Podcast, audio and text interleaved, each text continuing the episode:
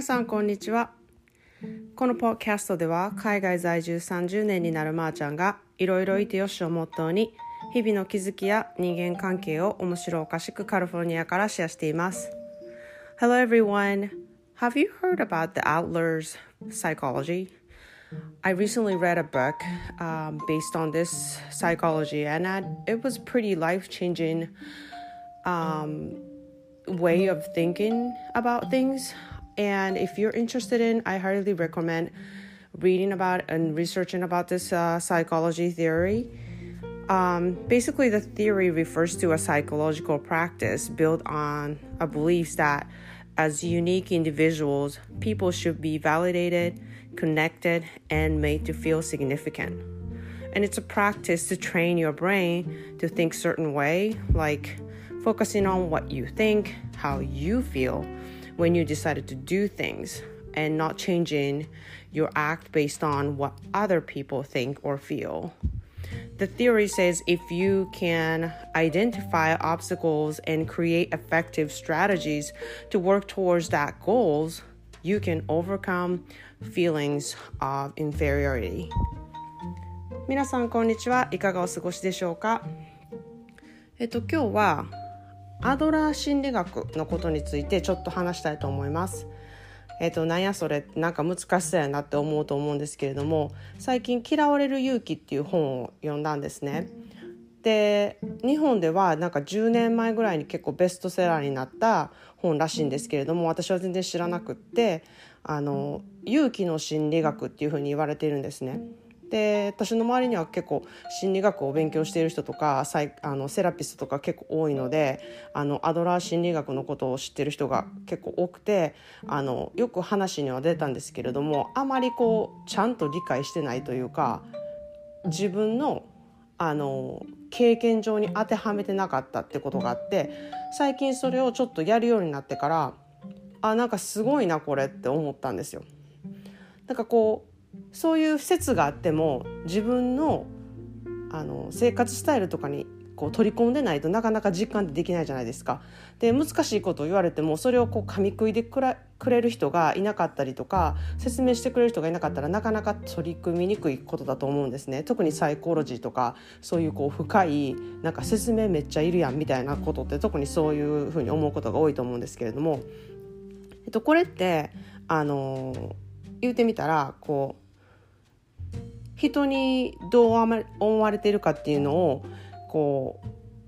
あの価値観をそこに当てるんじゃなくて自分がどう思うかっていうことを価値観に当てるっていうことなんですね。で例えばこう学歴が低いから成功できへんって思ってるとするじゃないですか。そうすると自分が頭悪いからってずっと思ってるからなんか誰かが「あの人頭いいよね」とか「あの人頭悪いよね」って言ったことにすごく敏感になるんですよね。で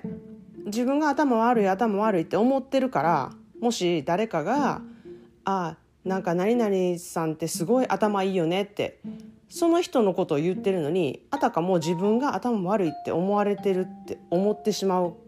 ことっていうのはそういう理由付けを自分でやってるんですよ。でその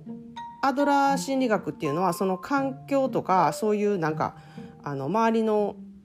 こととかにのせいにするんじゃなくってこう自分がどこにフォーカスしているか別に人にどう思われてもいいあの自分がここで大丈夫っていうそういう気持ちであればあの自分に価値があるって思ったことになって勇気を持てるっていうそういうあの心理学なんですね。でそれってすごいいろんなことに当てはめることができて例えばあの自分がブサイクってすごい思ったりとかしたら「あの人めっちゃ可愛いよね」って言ってることやのに自分が自分のことがあたかも可愛くないって言われてるように思う。それを自分が勝手にそういうふうに言ってるだけであの誰のせいでもないんですよね。自分のせいなんですよね。なんかそれっていろんなことに当てはめはめることができて結構自分の思考回路でそういうふうに自分を痛めつけてるってことがあるんですね。でそれをに気づくだけで結構トレーニングできるんですよ自分で。あ今こういうふうに思ったらあかんなこういうふうに違う回路にしようってそういうふうにあの頭のプログラムっていうかプログラミングをこう変えていくことは自分しかできないんですね。でそれってやっぱり練習が必要でこうなんかあの腕立て伏せをいきなり100回やれって言われたらできへんみたいな感じであの自分に置き換えてその毎日日々の練習をしていくことでそういう思考回路になっていくっていう頭の頭も脳も筋肉でできてるんでなんかそういうふうなこうトレーニングをするとこ頭の筋トレをすることでそういうふうなあの回路になっていく。プログラミングを自分でしていくっていうことがすごくあの大事だなって思うんですね。だからこう人にどう思われてもいいっていうことはすごく簡単に言えるんですけどそれをどうしていくかっていうところであのやっぱり自分のトレーニングが必要になってくるのでそれをあの日々あのやっていけたらすごく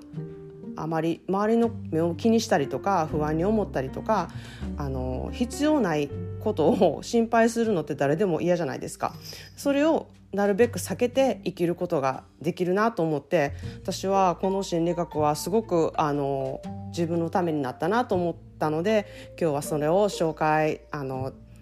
できたらなと思ってポッドキャストで話してみました。ちょっと私の説明がすごくあの難しかったので説明しにくいところもあったりちょっと分かりにくいとこがあるかもしれないんですけれどももし興味のある人は「嫌われる勇気」っていう本だったりあとはアドラー心理学でこう検索するといろんな漫画が出てきたりとか分かりやすく説明したなんか小説とかあの物語とかいろいろ出てくると思うのであのそちらを参考にしていただければと思います。結構劇的にあの人生が変わるポイントだなと思うあの心理学なのでおすすめしたいと思います。それでは今日も皆さんも良い一日をあのお送りください。Thanks for listening. Have a good day.